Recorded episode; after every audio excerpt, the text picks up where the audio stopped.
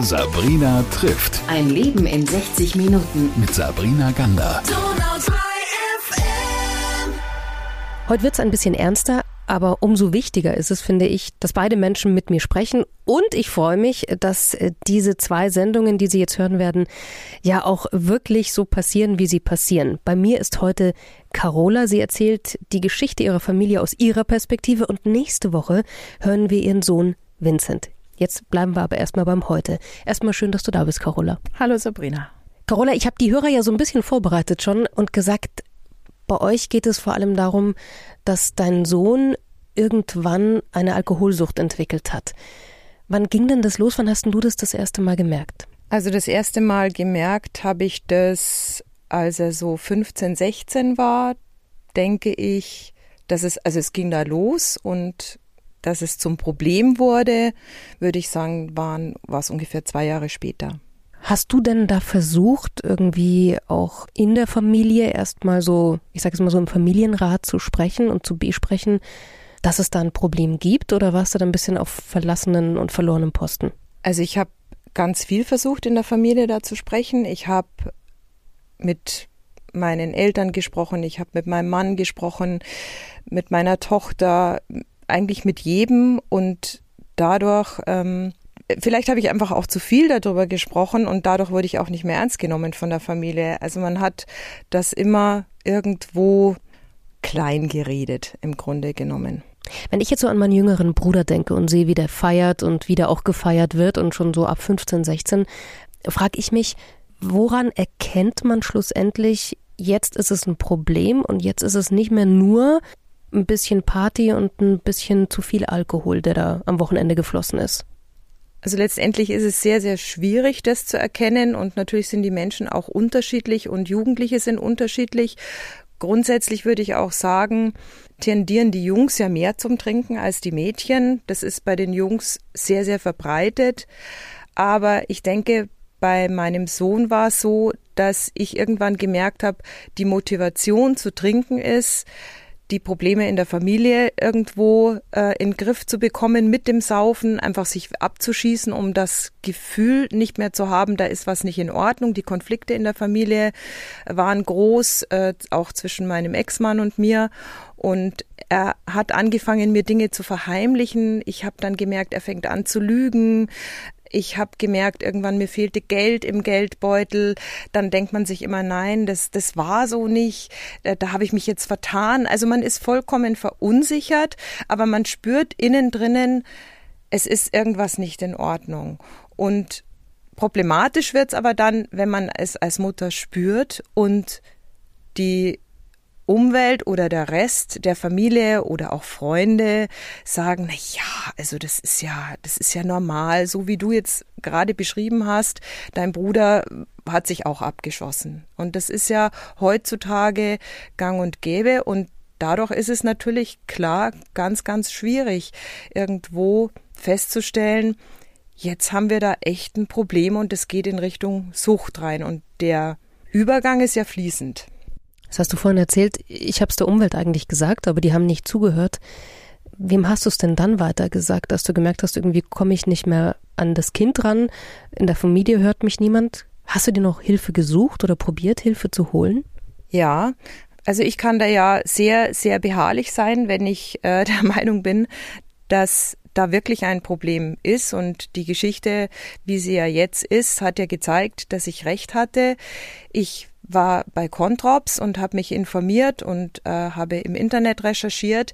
Ich habe dann auch eine Therapeutin aufgesucht mit meinem Sohn und dann auch meinen Mann dazu bewegen können, zu dieser Therapeutin zu gehen. Die war sehr gut, wie ich finde. Sie war Familien- und Suchttherapeutin und mein Mann ist da einmal mit hin. Wir sind da auch zu dritt mal hin und dann hat die Therapeutin einen Fehler gemacht, also es, es war eigentlich kein Fehler, aber in den Augen äh, meines Mannes den Fehler gemacht, ihm eine E-Mail zu schreiben und ihm ganz klar zu sagen, unser Sohn ist das Symptom unserer nicht funktionierenden Beziehung. Und das war der Grund, dass mein Mann damals sagte, er lässt sich das doch von niemandem sagen und da geht er nicht mehr hin. Und damals war es so, der Vincent war noch keine 18. Das heißt, wir hätten die Chancen und die Möglichkeiten gehabt, mehr einzugreifen. Aber natürlich auch in dem Moment, wo ein Jugendlicher 18 ist, hat man sehr viele Pflichten, aber sehr wenig Rechte, irgendwo einzugreifen. Das heißt, der Vincent konnte dann schalten und walten, wie er wollte, und dann war im Grunde genommen kein Halten mehr.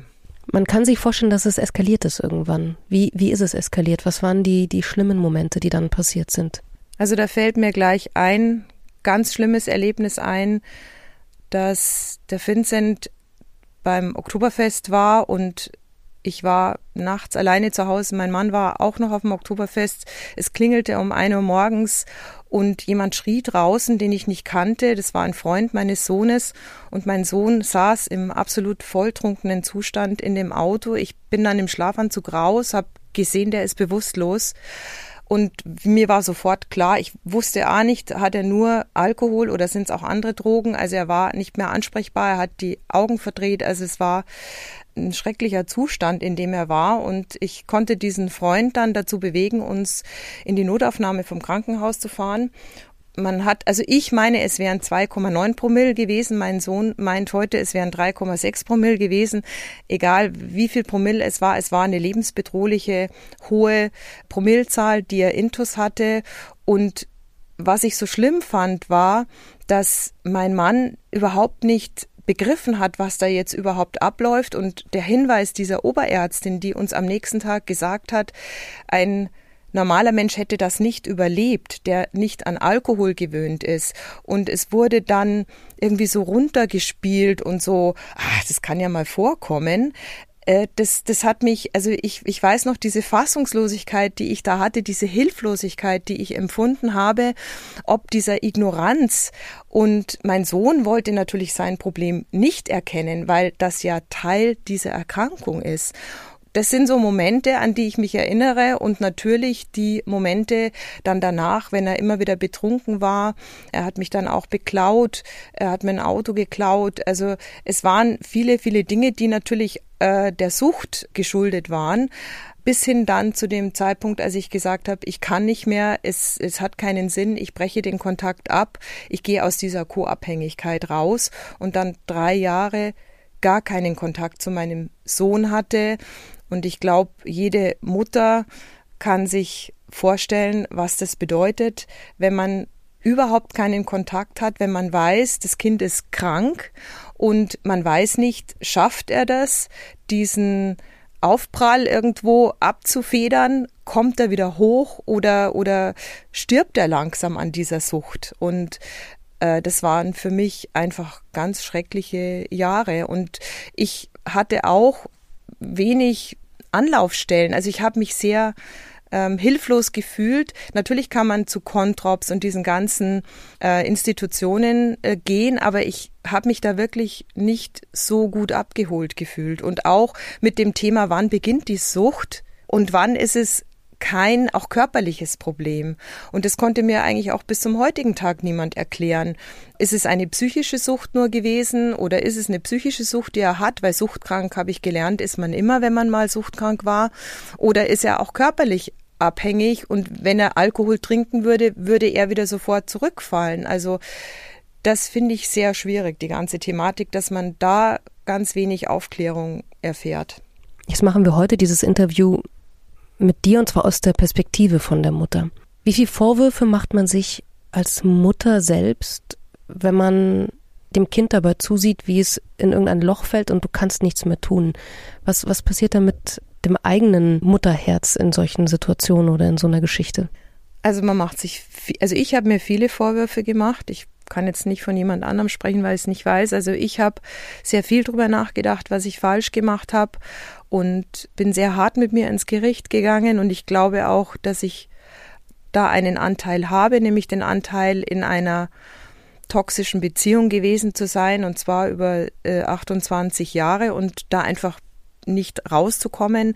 Das ist der Anteil, den ich habe. Das andere ist, ich weiß auf der anderen Seite, ich habe wirklich alles versucht, um meinem Sohn da rauszuhelfen. Es ist schwierig. Also es ist immer mit viel Schuldfrage behaftet. Scham habe ich darüber überhaupt keine, weil ich gehe sehr offen mit dem Thema auch um und finde das auch ganz wichtig, dass man das tut, denn das ist ein großes Thema in unserer Gesellschaft und die Leute wollen das aber nicht hören, weil Alkohol ist die etablierteste Droge, die wir konsumieren in unserer Gesellschaft und ich finde, das hat viel zu wenig Platz, dass man darüber spricht, dass es immer mehr Menschen gibt, die davon abhängig sind. Wie, wie hat denn das Umfeld dann reagiert, als du irgendwann beschlossen hast, auch den Kontakt abzubrechen zu deinem Sohn? Da gab es die unterschiedlichsten Reaktionen. Die einen haben gesagt, es kann doch nicht sein, dass du das machst. Also gerade jetzt in der Trennungssituation, da braucht er dich doch, weil es war 2018 so, dass mein Mann sich getrennt hat von mir und alles auseinandergebrochen ist. Der Vincent war da schon sehr alkoholabhängig.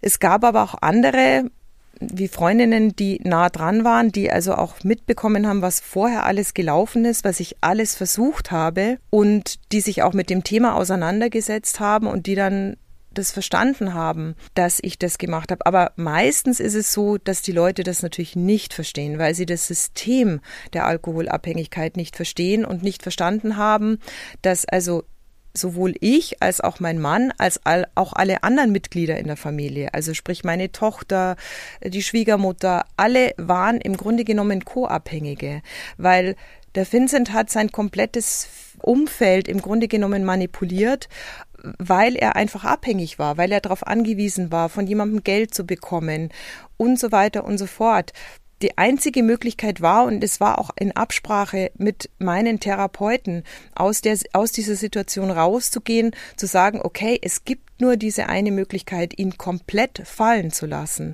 Und das ist natürlich schon de facto schwierig. Noch schwieriger ist es natürlich, wenn man von außen angefeindet wird und dann noch aufoktroyiert bekommt, man ist eine Rabenmutter, weil man das jetzt so macht, wie man das macht. Was hat dir da den Halt gegeben, das durchzuziehen? Meine Freunde. Also wirklich meine Freunde haben mir den größten Halt gegeben in den letzten Jahren, sowohl in der Trennung als auch mit dieser Alkoholkrankheit meines Sohnes. Wenn ich die nicht gehabt hätte, ich glaube, das hätte ich nicht durchgestanden. Auf gar keinen Fall. Es gab dann irgendwann den Moment, weil sonst könnten wir ja heute gar nicht drüber sprechen, dass ihr wieder Kontakt hattet. Wann war das und wie kam der zustande? Also dadurch, dass der Vincent ja bei mir eingebrochen hatte, dieses Auto entwendet, zwar dann wieder hingestellt hat, hatte ich immer wieder Kontakt mit dem Polizisten, der das ganze, der die ganze Untersuchung geleitet hat. Und den habe ich immer wieder angerufen, weil ich wusste ja gar nichts von meinem Sohn. Nur das, was ich so ab und an mal erfahren habe über fünf Ecken. Und es war nie was Gutes. Und ich habe dann irgendwann den Polizisten angerufen und der sagte mir dann, der Vincent wäre äh, seit Januar 2021 in einer Entzugsklinik und würde dort einen Entzug machen. Und irgendwann hörte ich dann, er hat diesen Entzug geschafft. Und ich habe Anfang diesen Jahres eine Reise nach Uganda geplant und mir war es irgendwie ein Anliegen vor dieser Reise, mit ihm Kontakt aufzunehmen, weil ich wusste, okay, das kann auch gefährlich sein in so einem Land und ich wollte einfach diese Sache geregelt haben. Und da habe ich den Kontakt zu ihm gesucht, habe meinem Ex-Mann einen Brief für ihn zukommen lassen, der hat ihn, den weitergeleitet und dann haben wir telefoniert. Das war am Anfang sehr schwierig, sehr holprig.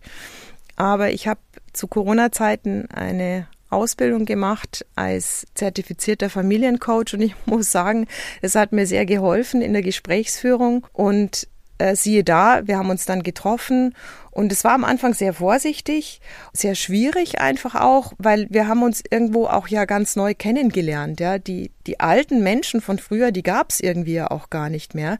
Ich habe mich verändert und weiterentwickelt. Er hat sich sehr verändert natürlich. Und inzwischen ist es wirklich so, dass wir einen sehr guten Kontakt haben. Wir können unglaublich gute Gespräche führen. Ich weiß natürlich, dass der Vincent noch einen Weg vor sich hat. Er weiß es auch. Aber ich habe da vollstes Vertrauen in ihn und ich glaube, dass er sehr, sehr viel gelernt hat aus der Situation, aber er ist durch eine wirklich sehr, sehr harte Schule gegangen und ich habe wirklich sehr, sehr großen Respekt vor dem, was er geschafft hat, denn ich denke, in unserer Gesellschaft ist es wirklich das Aller, Allerschwierigste, trocken zu bleiben, vom Alkohol wegzubleiben. Ich, ich stelle es mir immer so vor, wie wenn man ständig in einem Süßigkeitenladen steht als Kind und keine Süßigkeiten essen darf. Denn jeder um ihn rum trinkt Alkohol, er ist allgegenwärtig und auch immer zu sagen, nein, danke, ich trinke keinen Alkohol. Ich halte das für sehr, sehr schwierig. Jetzt hast du vorhin was gesagt, was wir, für, ich glaube, vielleicht erklären müssen, was nicht jeder kennt und vielleicht nicht jeder weiß, was es bedeutet. Du hast das Wort Co-Abhängigkeit benutzt. Ab wann ist man denn co-abhängig? Was bedeutet das denn? Also Co-Abhängigkeit bedeutet, dass man im Grunde das System des Suchtkranken aufrechterhält. Also man versucht alles irgendwo den Suchtkranken davon zu überzeugen, wegzukommen, aber man unterstützt ihn auch immer wieder in irgendeiner Art und Weise. Das heißt, es ist natürlich als Mutter oder als Vater wahnsinnig schwierig, nicht co-abhängig zu sein, weil man hat ja immer die Hoffnung, das Kind kommt weg von der Droge. Aber im Grunde genommen ist es so, egal ob es Kind ist oder Partner ist oder Vater, Mutter, der suchtkrank ist. Der einzige Weg ist, aus diesem System auszusteigen. Also zu sagen, okay, es ist nicht mehr mein Business. Wenn du trinken willst, dann tu das, aber ohne mich. Ich unterstütze dich in keiner Weise mehr. Und das ist natürlich unglaublich schwierig als Mutter, weil man ja, also man versucht auch als Co-Abhängiger Dinge zu kontrollieren. Also ich kenne Leute, die co-abhängig sind, die versuchen dann irgendwie Weinflaschen wegzuräumen, Alkohol zu verstecken, Geld wegzutun, dass sie nichts mehr kaufen können. All das nutzt nichts. Also ein Abhängiger wird immer einen Weg finden zu trinken. Und die einzige Möglichkeit, Möglichkeit ist wirklich rauszugehen und zu sagen, okay, it's your business, not my business. Und das ist sehr, sehr schwer. Also im Grunde genommen nichts anderes als loslassen, ist dann aus der Co-Abhängigkeit rauszugehen. Jetzt hast du erzählt, du hast die Ausbildung gemacht als Familiencoach. Warum sprecht ihr heute über dieses Thema? Warum wollt ihr darüber sprechen? Es ist so viel passiert auch in der Zwischenzeit. Ich wollte mich einfach auch auf diesen neuesten Stand bringen. Ich habe ja eine Lücke im Lebenslauf meines Kindes und er hat eine Lücke in meinem Lebenslauf. Also wir haben uns quasi auch irgendwie wieder neu kennenlernen müssen und für mich ist es einfach auch wichtig zu wissen, was was ist in ihm vorgegangen. Mich hat es immer schon interessiert, was geht in meinen Kindern vor und ich hatte ja gar keine Ahnung mehr, wer er ist und um zu wissen, wer er ist, muss ich wissen, was passiert ist und wo er durchgegangen ist. Und das hat mich oft sehr betroffen gemacht. Also wenn er erzählt hat, bin ich oft weinend da gesessen und war einfach fassungslos, ja, was so ein junger Mensch auch schon durchlitten hat und habe mich natürlich auch sehr schuldig gefühlt. Also ich glaube, es gehört einfach zum Aufarbeiten dazu. Wenn jetzt Eltern zuhören, die sagen, oh, ich bin mir nicht sicher, ob ich in der gleichen Situation stecke, wie, wie sie drinnen war oder wie diese Eltern drin waren, was rätst du denen denn? Also ich rate zum einen immer auf seine Intuition zu hören. Also wenn, ich glaube, wenn eine Mutter das Gefühl hat, da ist eine Schieflage beim Kind, dann ist da eine Schieflage, wenn man einen guten Kontakt zum Kind hat. Und was ganz wichtig ist, ist in den Familien zu kommunizieren, also zu sprechen und dass die Eltern auch an einem Strang ziehen. Das Problem bei uns war, dass mein Mann links gesagt hat und ich habe rechts gesagt. Wir waren uns selten einig. Das heißt, der Vincent hat ganz früh gelernt, äh, Manipulation. Wenn ich das bei dem einen nicht bekomme, bekomme ich es bei dem anderen. Das sind die wichtigen Punkte. Und dann ist natürlich auch, was ich ganz wichtig finde, ist Vorbild zu sein. Nicht bei jeder Gelegenheit auch zu trinken. Es, es, es muss, und es muss Aufklärung stattfinden. Erzählt ihr zwar deswegen die Geschichte auch? Damit es eine Aufklärung gibt bei uns? Ja, ich möchte die Geschichte auch deswegen erzählen, weil es gibt, was dieses Thema betrifft, sehr viel Schuld und Scham. Also es wird sehr wenig über Alkoholsucht gesprochen und ich glaube, wenn die Menschen nachdenken, kennt jeder mindestens eine Person, von der er glaubt, die könnte ein Alkoholproblem haben. Mindestens eine Person. Das nicht als als Makel zu begreifen, sondern es zu begreifen als Suchterkrankung.